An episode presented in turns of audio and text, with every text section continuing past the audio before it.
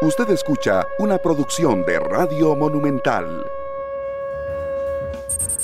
La radio de Costa Rica, ¿qué tal? Muy buenas tardes, bienvenidos a Matices, yo soy Randall Rivera y les agradezco muchísimo que nos acompañen hoy miércoles, mitad de semana, en horario especial 12.30, hoy hay jornada del fútbol nacional, nada más y nada menos que la semifinal del Club Sport Cartaginés contra la Liga, ojalá, ojalá gane Cartago, yo lo, lo, lo, la esperanza es lo último que se pierde, así es que eh, estamos esperando que gane. Como algunos días en que tenemos cambio de horario por la jornada, eh, yo intento hacer un programa diferente con algunos contenidos periodísticos que me han llamado la atención durante los últimos días de algo en particular. Y bueno, la semana pasada se dio el informe sobre la libertad de prensa y se hizo un análisis, eh, eh, se hizo un análisis general y, bueno, resulta que la región no sale muy bien parada sobre el tema de la libertad de prensa. La Voz de América es un, un, trabajo especial, un foro al respecto y yo quisiera compartirlo con ustedes hoy en Matices. Es que vamos a ver este foro sobre las calificaciones en temas de libertad de prensa en eh, el continente.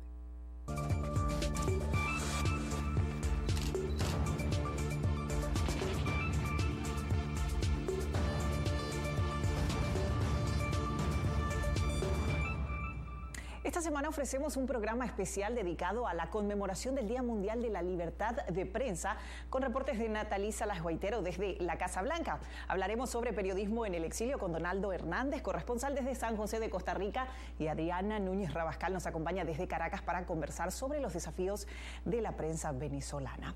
Comienzo contigo, Natalí. Esta semana se conmemoran 30 años desde que se instauró esta fecha por parte de Naciones Unidas para impulsar la reflexión y valoración del papel de la prensa en el mundo. Al hablar de amenazas contra la libertad de prensa, muchos piensan en ciertos países de la región, pero ¿qué podemos decir de Estados Unidos? Hola, Belu. Ciertamente, esta semana el Departamento de Estado de Estados Unidos emitió un comunicado en el que destacan la importancia de una prensa libre como un pilar fundamental de una democracia saludable. Al mismo tiempo, reconoce la labor de los trabajadores, de los periodistas y de los trabajadores de los medios de comunicación social. Igualmente, el esfuerzo de muchos periodistas en el ejercicio de su labor. Fíjate que Estados Unidos ha sido catalogado por entes como la Sociedad Interamericana de Prensa como un país en el que históricamente no han ocurrido mayores ataques restricciones al derecho de la libertad de expresión o al derecho también del ejercicio de la prensa. Ambos están blindados en la Carta Magna de Estados Unidos. Sin embargo, sí destaca la CIP algunos episodios que ocurrieron en el periodo pasado de la presidencia del expresidente Donald Trump, en el que según la CIP aumentaron los ataques a los medios o las limitaciones a los medios y también la presión pública. De hecho, destaca en su más reciente informe la CIP en el año 2022 algunos eh, casos en los que se les impidió el acceso de los medios a ciertos medios a eventos realizados por actores republicanos. Conversemos ahora sobre periodismo, la prensa libre importa, el más reciente proyecto de La Voz de América. Natalie.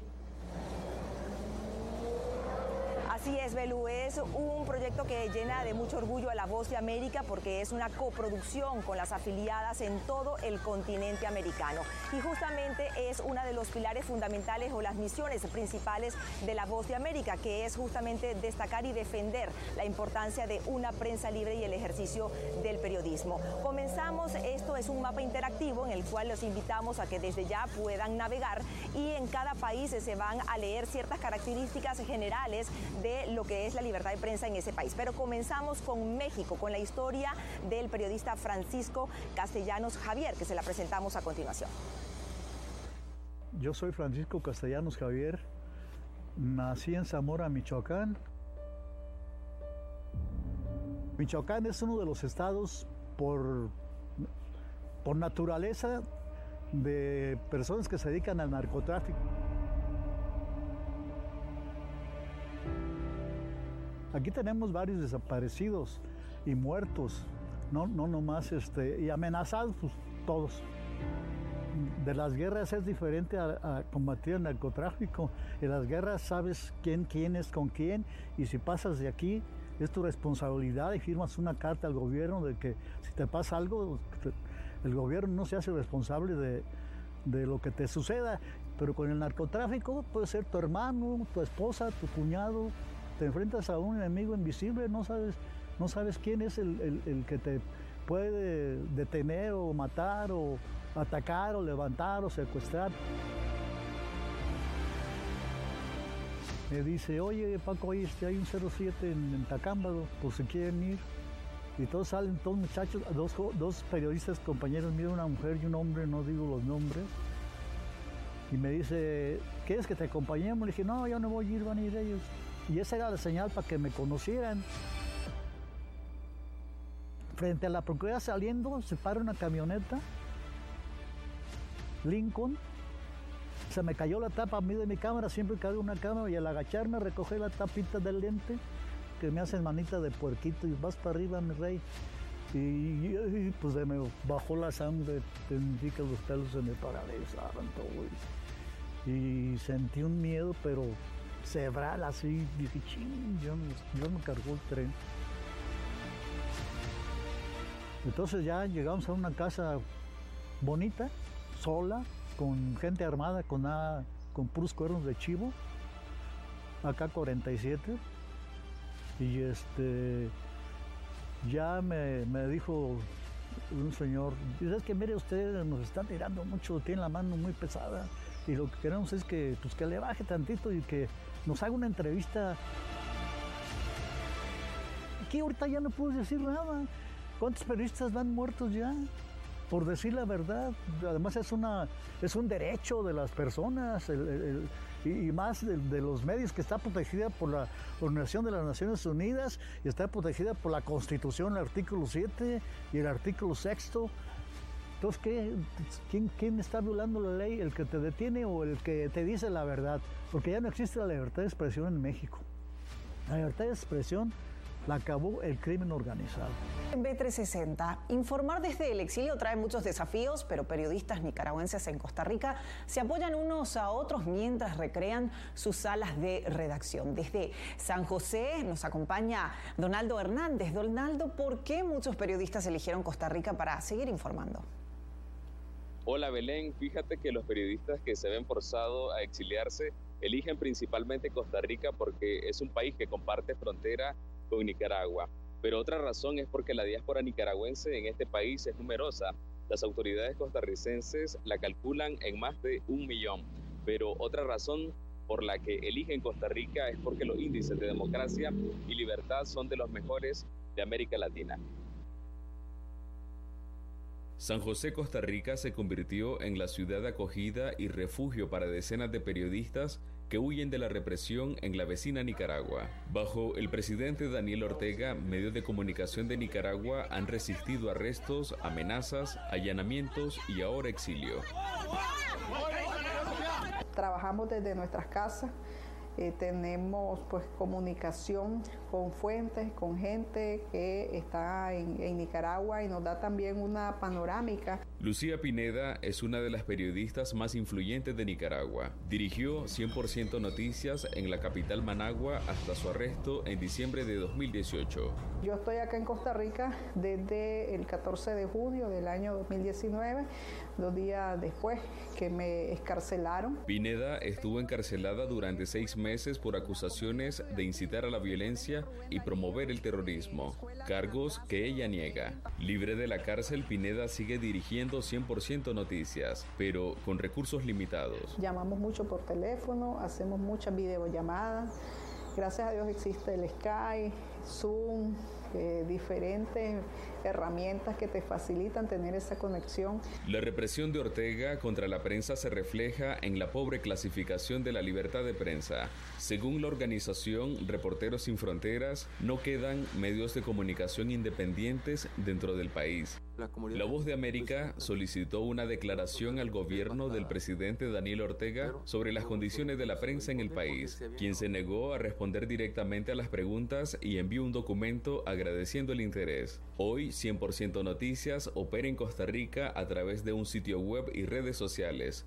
Pues haciéndolo desde acá, desde Costa Rica, y quisiéramos hacerlo desde Nicaragua Sin embargo, la vida en el exilio puede ser solitaria. La mayoría de las tardes Pineda maneja desde su casa para reunirse con el equipo de Nicaragua Actual, otro medio digital dirigido por exiliados. A través de las redes sociales. Las redes sociales han sido una parte fundamental para que el pueblo nicaragüense que está en todo el territorio nacional pueda informarse. Rosales trabajó como periodista dentro de Nicaragua por más de 15 años, pero el riesgo de arresto junto a amenazas y una golpiza lo obligaron a irse en diciembre de 2018. En Nicaragua los medios de comunicación que están, que están sobreviviendo, que están amenazados, lamentablemente están guardando silencio.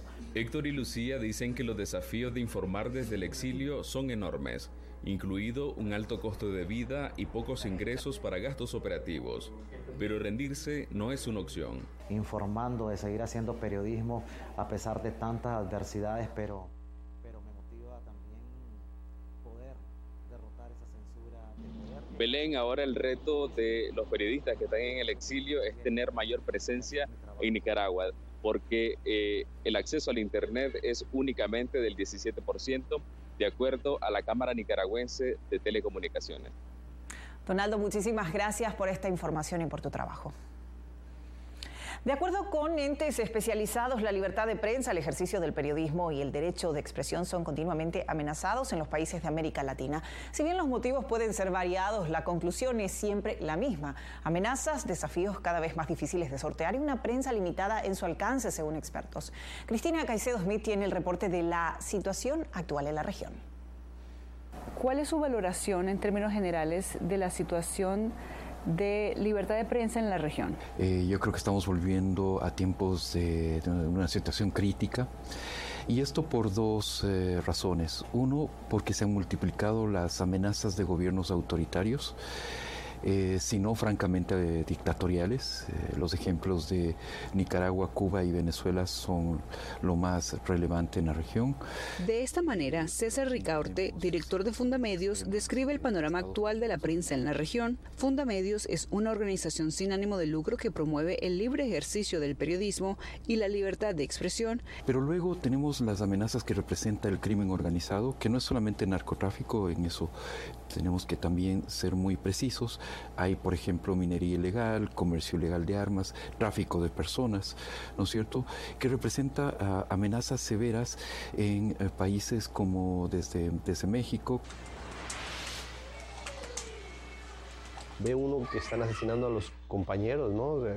Están asesinando a nuestros amigos, a nuestros familiares y que nada cambia, ¿no? O sea, a final de cuentas, Sentado frente a una mesa llena de fotos, el periodista Jorge Sánchez recuerda a su padre, cuyo cuerpo decapitado y desmembrado fue encontrado 20 días después de su desaparición. Así lo reseñó el Comité para la Protección de Periodistas y Autoridades en Medellín del Bravo, Veracruz. La muerte de José Moisés Sánchez Cerezo, quien junto a su hijo dirigía una de las dos radios locales en la que informaban sobre temas de corrupción e injusticia social. Como un sentimiento encontrado de rabia, de impotencia, de no saber ¿Qué más puede suceder? Según la organización Reporteros Sin Fronteras, en su índice mundial de libertad de prensa de 2023, periodistas en todo el mundo se enfrentan a un entorno cada vez más hostil. ¿Qué piensa usted al respecto de esa situación en Nicaragua en los últimos dos, tres años? Pasamos de un escenario en el cual había ciertos eh, eh, elementos para seguir eh, ejerciendo el periodismo al interior de Nicaragua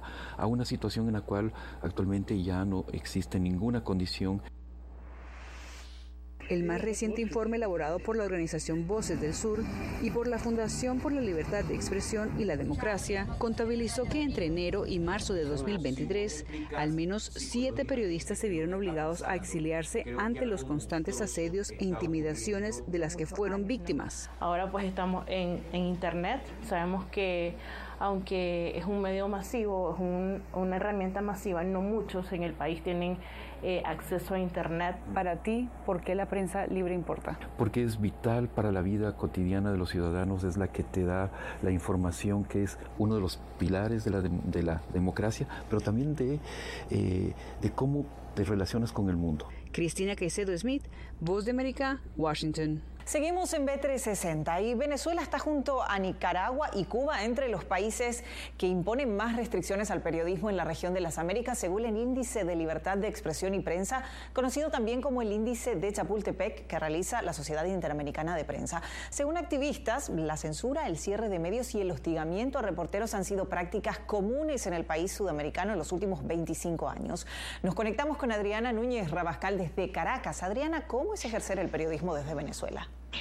Es una carrera de obstáculos que va desde un limitado y casi nulo acceso a la fuente oficial, que pasa también por amenazas verbales, ataques físicos de parte de quienes no quieren que una información salga publicada. Pasar también por el robo de equipos como tarjetas de memoria y hasta cámaras de televisión. La salida del aire de espacios de opinión que el gobierno considera van contra su línea editorial o contra lo que se ha calificado también como la hegemonía comunicacional y el cierre definitivo de medios de comunicación como canales de televisión, periódicos y estaciones de radio. Por eso los periodistas venezolanos como los nicaragüenses han migrado a vías digitales como redes sociales y plataformas en línea. Sin embargo, en ese mismo espacio encuentran diferentes partes o formas de asedio. Queridos amigos, un muy feliz día. Aunque la luz roja se encienda cuando el periodista José Domingo Blanco habla, su voz no se escucha en la radio. La estación donde trabaja, Radio Caracas Radio, fue sacada del aire por transmitir la sublevación militar del pasado 30 de abril de 2019.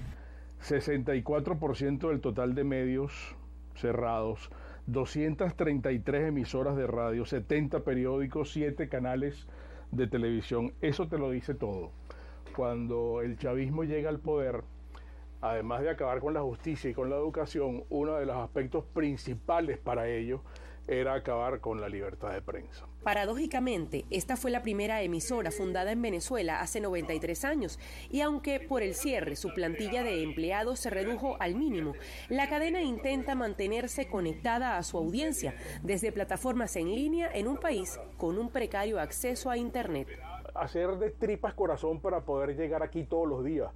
Ni te imaginas cuando no había gasolina y nosotros nunca dejamos de venir aquí. Tan solo en el último año, la Comisión Nacional de Telecomunicaciones de Venezuela, CONATEL, clausuró 107 estaciones de radio, alegando en la mayoría de los casos que la concesión para operar estaba vencida. La radio es el medio con mayor presencia en el país. La, la, cantidad de emisoras pues supera considerablemente la presencia de otros medios de comunicación tradicionales como la televisión.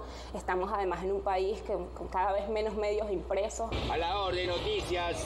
Luego del zarpazo a los medios tradicionales, activistas denuncian que el gobierno venezolano limita la labor de los portales informativos, impidiendo el acceso a ellos a través de los diferentes proveedores de Internet del país. El año pasado, la empresa española Telefónica reconoció que su filial en Venezuela, Movistar, recibió al menos 30 solicitudes de bloquear páginas web por parte del órgano rector de las telecomunicaciones. Aquí no está siendo atacado directamente el periodista, aunque también, ¿no? Pero aquí está siendo atacado el ciudadano al que se le niega el acceso a la información. El portal informativo Efecto Cocuyo ha sido uno de los principales blancos de esas restricciones. En contraposición, el Ejecutivo venezolano ha formado su propio ecosistema informativo. De acuerdo con un estudio del Instituto de Investigaciones de la Comunicación, el gobierno maneja unos 598 medios en todo el país, argumentando que busca vías para llevar su mensaje y enfrentar lo que publican sus detractores o agencias internacionales. De activar varios frentes de, comunicación y de ir a la defensa de la verdad. Espacios que también son usados para la confrontación con la oposición política y el periodismo crítico. Así lo documenta el Instituto Prensa y Sociedad en su último informe, en el que se registran 62 casos de lo que califican como discurso estigmatizante contra reporteros. Y esa criminalización va sobre todo de parte de funcionarios públicos del Estado a través de la televisión pública y de redes sociales contra periodistas que se encargan de divulgar informaciones que el gobierno considera sensible. A esos reporteros se les acusa incluso de mercenarios comunicacionales pagados por diferentes corporaciones internacionales. Por ese asedio, muchos de ellos, un número incontable de reporteros venezolanos, están en este momento en el exilio, tal y como ocurrió con el equipo del portal en Internet Armando Info, que publicó la trama de información con la venta de bolsas de comida por parte del Estado, que formó parte de una trama de corrupción en la que está el principal contratista del Estado, Alex Saab, que en este momento está condenado en los Estados Unidos y que es señalado de ser testaferro del presidente Nicolás Maduro. Seguimos en B360. En un mundo digitalizado y donde las redes sociales juegan un papel cada vez más importante, expertos señalan que los adultos mayores son más propensos a creer y compartir desinformación. En ese contexto surgen iniciativas dirigidas a educar a este sector de la población para que aprendan a verificar lo que ven. Julia Riera tiene el reporte. La desinformación es un fenómeno real y en aumento. Expertos afirman que a diario millones de vídeos, artículos y fotos son compartidos sin ningún tipo de verificación en redes sociales. Y en el favorito de muchos, grupos de WhatsApp. La desinformación eh, apela a las emociones de las personas y está diseñado de esa forma a través de los algoritmos que eh, favorecen eh, la cantidad de, de clics y no necesariamente favorecen la veracidad de los datos emitidos. La desinformación afecta especialmente a grupos vulnerables como adultos mayores. Un estudio realizado por el portal Sciences Advances durante la campaña presidencial de 2016 en Estados Unidos mostró que los usuarios de Facebook de más de 65 años compartieron casi siete veces más artículos de sitios de noticias falsas que los abonados más jóvenes. No crecieron con la tecnología y aparte de que por su avanzada edad no tienen la misma capacidad cognoscitiva de reaccionar rápidamente ante esas emociones que promueven precisamente esas noticias falsas. Tampoco son conocedores de, de, la nueva dinámica en el consumo de la información. O cuando le da un me gusta. Y en este contexto, múltiples organizaciones luchan contra el fenómeno de la desinformación. No están uh, tan familiar con la tecnología y cada vez la tecnología se está cambiando. Uno puede aprender a su propio paso qué es la desinformación, cómo se promueve y qué puede hacer uno para poder aprender a identificar la información, verificar y cómo poder hablar sobre este tema con sus familiares. Y con la evolución de la tecnología y la creación de herramientas de inteligencia artificial como el famoso ChatGPT, expertos advierten que es más fácil propagar la desinformación por lo que también surgen más iniciativas para combatirla y que funcionarán en la medida que entiendan las necesidades de aprendizaje de los diversos grupos poblacionales y la manera en que se les brinda este conocimiento. Julia Riera, Voz de América, Washington. Bien, ahí teníamos el tema Costa Rica cayó 15 puntos en, el índice de libertad de prensa eh, del que estábamos conversando. Vamos a hacer una pausa comercial, la única que haremos hoy en Matices. Regresamos con mucho más del programa. Ya volvemos.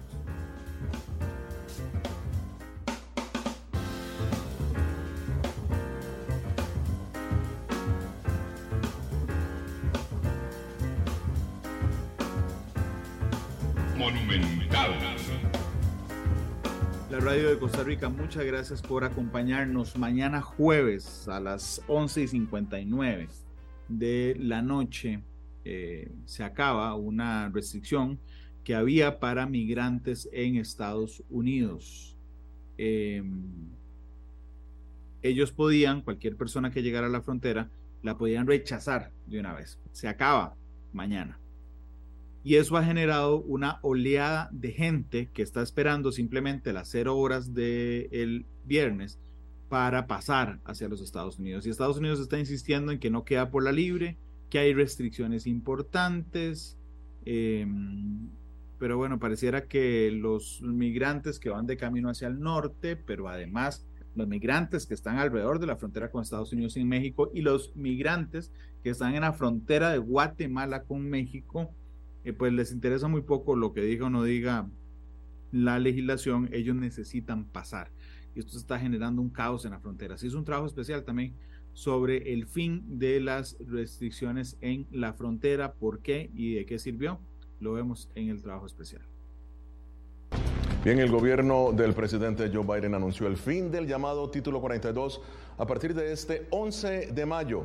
La medida establece la expulsión rápida hacia México de migrantes que cruzan de manera ilegal la frontera de Estados Unidos. Junto a ello, y argumentando la necesidad de una transición migratoria segura, la Casa Blanca anunció esta semana el envío de 1.500 soldados a la frontera que se unirán a los 2.500 efectivos de la Guardia Nacional que ya se encuentran a lo largo de ella. Bien, Yasmín López con nosotros. Bien, Yasmín, vamos a empezar.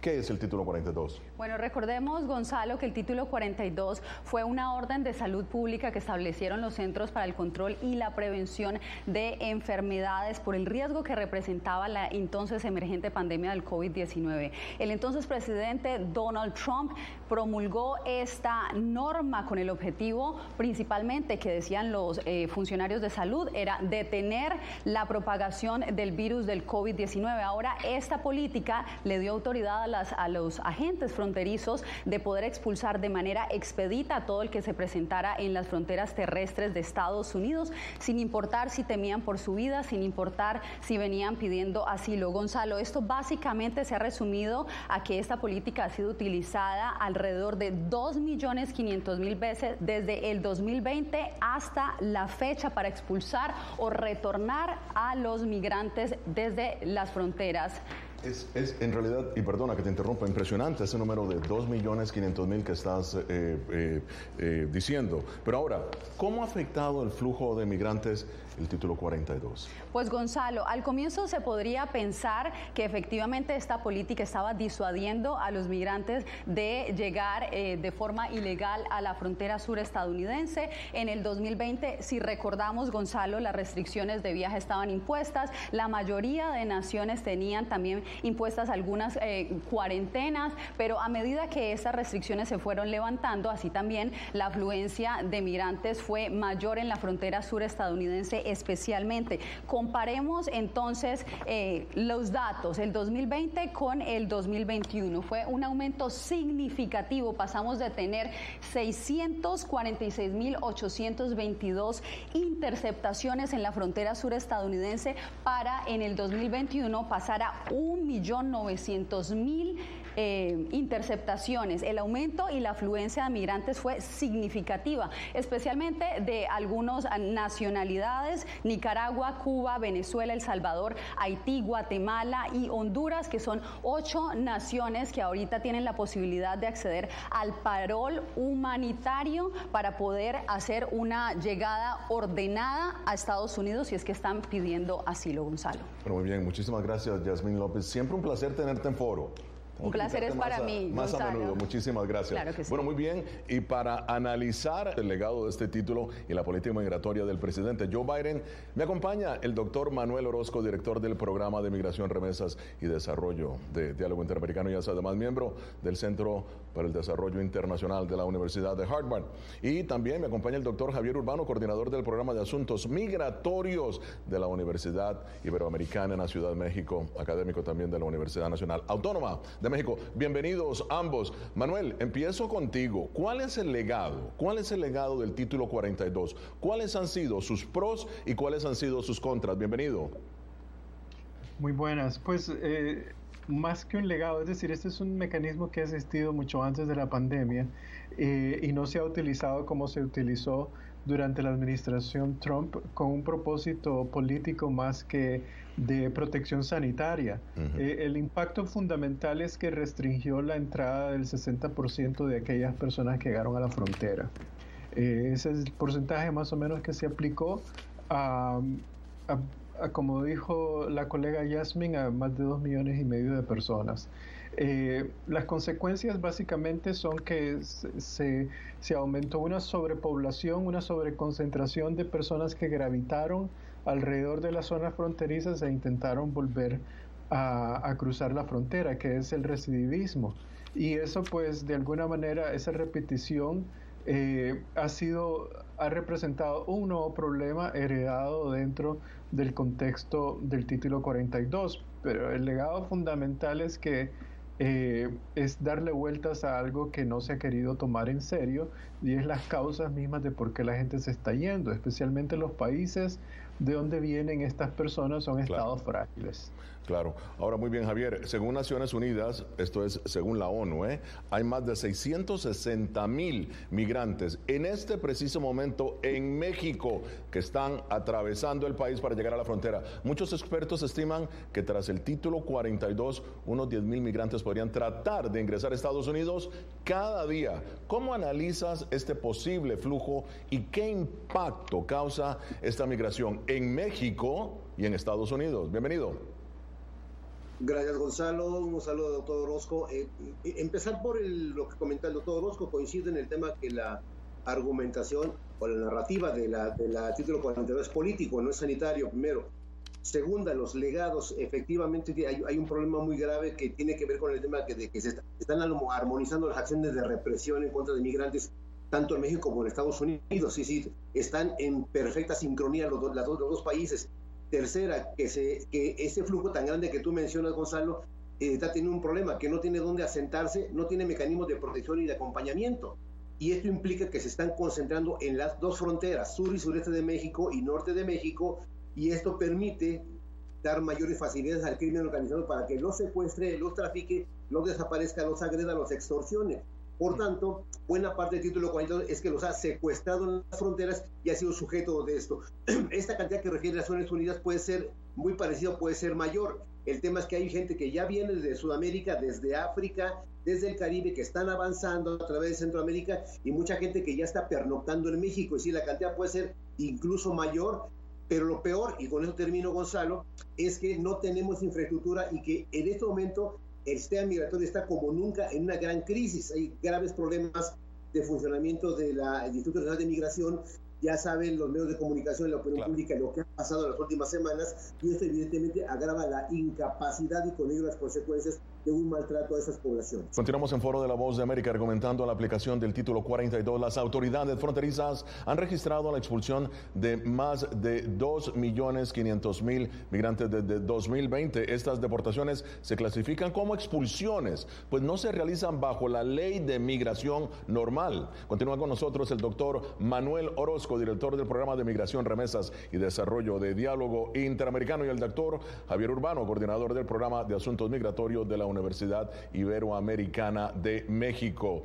Pero antes de continuar el análisis, veamos algunos datos relacionados con el fin del título 42. Vean esto. El gobierno del presidente Joe Biden anunció el establecimiento de centros de procesamiento de inmigrantes en Colombia y Guatemala, así como el envío de 1.500 soldados a la frontera con México. Las tropas estarán ahí en la frontera por 90 días. Se unirán a una fuerza de 2.500 miembros de la Guardia Nacional ya desplegados en el lugar. México ha aceptado recibir a venezolanos, nicaragüenses, cubanos y haitianos como parte del nuevo proceso de parole humanitario puesto en marcha a principios de año. Manuel, esta es la gran pregunta para ti. ¿Cómo analizar el envío de tropas a la frontera?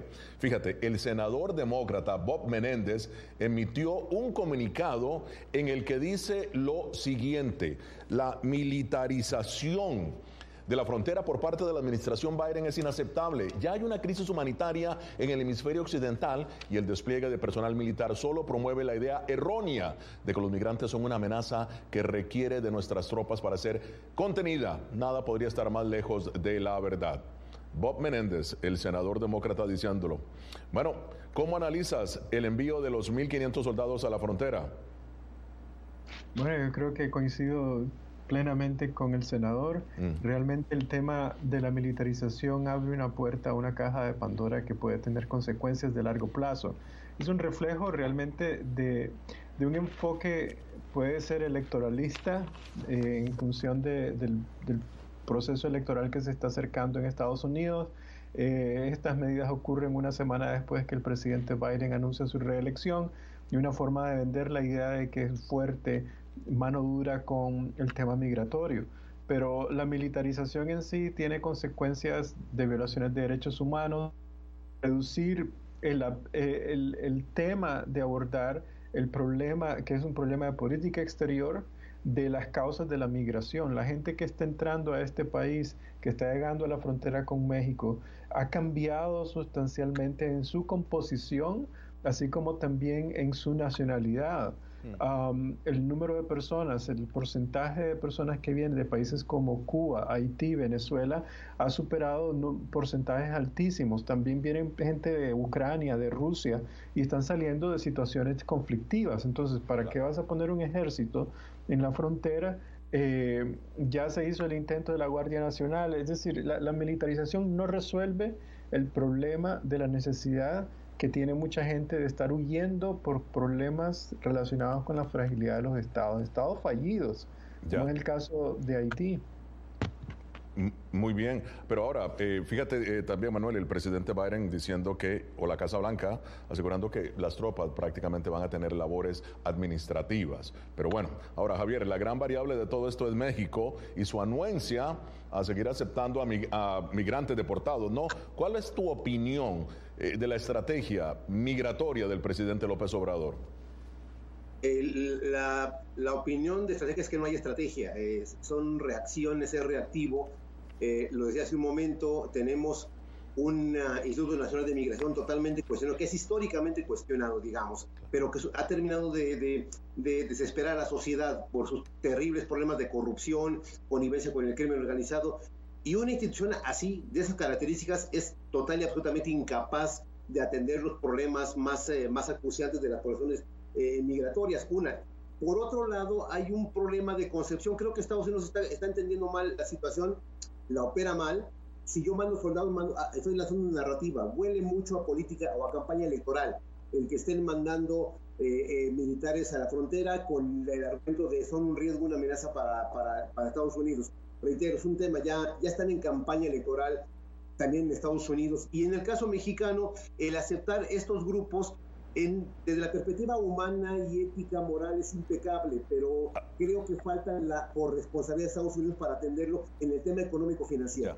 Bueno, ahora muy bien, yo sé, Manuel, que ah, eh, la última pregunta es esta porque tienes una reunión en este momento, pero mi última pregunta, ¿qué tipo de migrantes, Manuel, son los que llegan a la frontera? ¿Familias, niños eh, no acompañados, mujeres con niños? ¿Qué dicen tus estudios?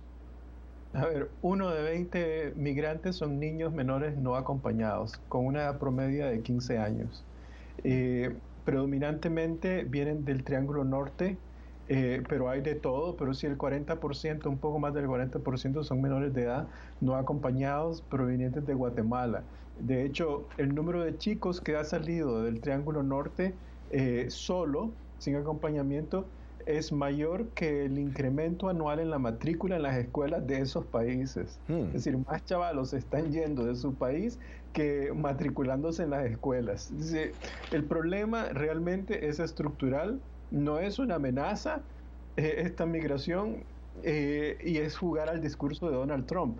En segundo lugar, son familias por lo menos un tercio de las personas que están saliendo de Centroamérica, de Venezuela, de Cuba, de Haití, vienen en grupos familiares. Eh, menos del 50% de los migrantes que llegan a la frontera eh, son adultos que llegan solos que mm. son capturados solos. Entonces, estamos lidiando con situaciones muy reales. Una, gente que está saliendo de países conflictivos, países en donde la amenaza realmente es la dictadura. Otro, con gente que son predominantemente en condiciones muy vulnerables como son los menores de edad y las familias. Entonces, eh, tenemos que resolver esto con una política exterior que se empareje con la agresividad de la política migratoria. De otra forma, la gente va a seguir saliendo.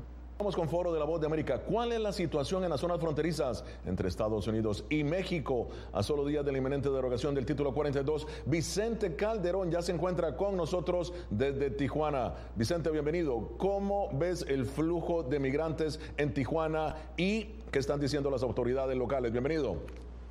Gracias, Gonzalo. Pues la situación aquí es de incertidumbre y desinformación. Ha habido un incremento en los últimos días de llegada no solamente del sur, sino también de personas que son deportadas o repatriadas o enviadas a México de regreso después de haber entrado por otras eh, fronteras en los Estados Unidos. Hay cuando menos 5 mil personas en los más de 30 albergues con que cuenta la ciudad de Tijuana, la gran mayoría de ellos de las organizaciones de la sociedad civil. Las autoridades están preocupadas porque temen que en el momento en que se derogue el título 42 y se restablezca el derecho al asilo, podrían ver una gran cantidad de gente acercándose para tratar de ingresar de manera legal pero al mismo tiempo a los Estados Unidos. Veamos cómo nos comentó que lo anticipan el director municipal de atención al migrante de la ciudad de Tijuana, el señor Enrique Lucero y esas filas sean enormes, como si fuera un concierto de, Bad Bunny, por ejemplo, ¿no? Que son filas enormes. Y hay muchos que no van a, no, eh, no van a tener la capacidad CBP de procesar todas en un día. Eso es lo que esperan ellos. Dicen que también quisieran ver una definición más clara acerca de la estrategia que están presentando, que están preparando Estados Unidos, porque en realidad no les han dicho nada y eso ha provocado que muchas personas se estén eh, lanzando a cruzar de manera irregular por esta frontera. Los cruces irregulares, según el último conteo de la patrulla fronteriza, se incrementaron en un 30% en el último año fiscal, pero eh, esperan también que hay muchas personas en los albergues 5 mil en los albergues, pero otros 5 mil en la ciudad de Tijuana, en distintos sitios, están tratando de entregarse de manera legal en cuanto se restablece. Muchísimas gracias. Vicente, muchísimas gracias. Vicente Calderón, desde Tijuana. Muy bien, desde Tijuana, México. Bien, se nos une ahora al análisis Israel Ortega, portavoz de Libre Iniciativa, Iniciativa y continúa con nosotros el doctor Javier Urbano de la Universidad Iberoamericana de Ciudad de México. Israel, ¿cómo podría jugar el tema de la migración tanto para los demócratas como para los republicanos de cara a las elecciones generales el próximo año? Bienvenido a Foro. Gracias. Eh, pues sí, mira, efectivamente sabemos que este eh, va a haber implicaciones políticas para ambos partidos eh, y las encuestas demuestran, ¿no? De que hay, hay mucho que el pueblo americano está, está pidiendo cambio en el tema migratorio. Está primero, pues pidiendo que, tengamos más control en la, en la frontera. vemos las imágenes, vemos lo que está pasando. Entonces yo creo que para los demócratas que controlan la Casa Blanca en particular, creo que hay un peso para actuar, eh, pero obviamente lo que no quieren hacer es, eh, es trabajar con los republicanos en el tema porque piensan que, que, los republicanos tienen posiciones que son muy, muy duras. Entonces, para mí la única forma de llegar a hacer cualquier tipo de cambio es que los dos partidos trabajen juntos, pero obviamente eso, eso vamos, a, vamos a ver si, si realmente eso pasa. Bien, ahora Javier, ¿tiene México la obligación de aceptar a todos los migrantes que son expulsados de Estados Unidos? Número uno. Y número dos, ¿qué pasa con las familias que llegan a la frontera con niños menores de 12 años? La primera, desde la norma internacional, México no tendría obligación a que se le está dando la, el reconocimiento de la condición de refugios de Estados Unidos, no a México este tema de tenerlos eh, guardados o, o, integrados a un territorio a la espera esto no existe. O existe el principio de aceptación o existe el principio de devolución o no devolución. Esas tres figuras existen, están normadas en el derecho internacional. El derecho a esperar en territorio de espera equivale a una violación a sus derechos porque no se, le provee del debido procedimiento, por un lado. Ahí está creo que el dato. Y segundo dato, en el caso de las familias Evidentemente, ahí sí México tiene muchas obligaciones porque suscribe los convenios relativos a, los derechos de, la infancia y el principio del interés superior del niño está normado en México, está aceptado y por tanto en ese caso evidentemente México está obligado a la atención, promoción y restricción de derechos de las personas en, esa situación. Ya. Ahora, Israel, eh, voy a retomar lo que has dicho sobre los republicanos y demócratas. Y la pregunta es, siendo la migración un tema vital para los estadounidenses, ¿por qué los demócratas y los republicanos no han logrado consenso en aprobar una amplia reforma migratoria? Mira, eh, simple y sencillamente es la política y creo que eh, tiene que ver con el hecho de que los republicanos eh, no quieren dar una victoria a los demócratas, los demócratas no le quieren dar una victoria a los republicanos. y lamentablemente estamos en eso. Ah, por, años, décadas, no ha habido un cambio en el sistema migratorio. Los republicanos eh, creo que principalmente están pidiendo más, más control de la frontera, eh, crear un muro. Eh, lo, creo que los demócratas están pidiendo algo para los soñadores. Entonces, nuestro punto de vista tiene que haber un consenso, tiene que haber una forma donde, donde los dos lados dan algo. Y, creo que eso es lo, lo, que es frustrante de todo esto, Gonzalo, es de que ambos partidos no quieren dar algo para llegar al medio. Y, lamentablemente, hasta que eso no cambie, vamos a seguir viendo lo que estamos viendo en la frontera. Y ya en la parte final de Foro de la Voz de América. Bien, llegamos a las conclusiones. Javier, tus conclusiones sobre el título 42 y las leyes migratorias de Estados Unidos, rápidamente. Bien, eh, el tiempo se acabó eh, en, términos de, en términos de, proyectos en, favor de la población migrante. Ya se agotó el tiempo del tema de apoyar a Centroamérica, desarrollarlo para que no haya más migrantes. El tiempo se agotó en México porque entramos en campañas electorales y por tanto o sea, las agendas se han vuelto internas y la lucha por el poder en México está eh, diluyendo las agendas y en Estados Unidos igual. Creo que están sincronizados en, en términos de que la agenda ya está agotada en el tema migratorio y esperar los siguientes gobiernos. Muy bien, Israel, tu análisis sobre el título 42, las nuevas, las nuevas leyes migratorias de Estados Unidos. Mira, creo que la, urgencia para actuar es, es, es evidente, eh, es, es importante que ambos partidos trabajen juntos, primero para proveer más recursos en la frontera, procesar los migrantes, asegurar que la gente que quiera venir a este país para trabajar, para aportar algo positivo, que entre, que esté legalizado, y la gente que, que posee un, un, riesgo para este país, pues no dejar entrar. Y, esa es la única forma de, resolver ese tema, pero ambos partidos tienen que trabajar juntos, que dejemos al lado la política, trabajar por el bien. Esto es una crisis humanitaria y deberíamos actuar. La, imagen de Estados Unidos está en juego. Muy rápidamente, pregunta para ambos. Obviamente empezó contigo, Israel. ¿Tú crees que va a continuar el flujo de migrantes a pesar de la eliminación del título 49 y las nuevas restricciones de asilo? Sí, yo creo que sí. Mira, eh, cuando hay un, un, deber de querer venir a este país para trabajar, uno va a buscar la forma de venir a este país, arriesgarse su vida. Eh, eh, sí, va a continuar. Muy bien. Javier, tu opinión rápidamente. Aumentar exponencialmente. Las condiciones de pobreza se, agravan en Centroamérica. Ya. No importa las dificultades. El tema es, hay que llegar porque mi familia necesita, necesita comer. Ahí teníamos el trabajo especial, se acaban a las 11.59 de la noche de mañana las restricciones del título 42 en los Estados Unidos. Yo les agradezco mucho que nos hayan acompañado hoy en Matices en horario especial. Eh, mañana regresamos en horario normal y mm, nos despedirá. Este programa fue una producción de Radio Monumental.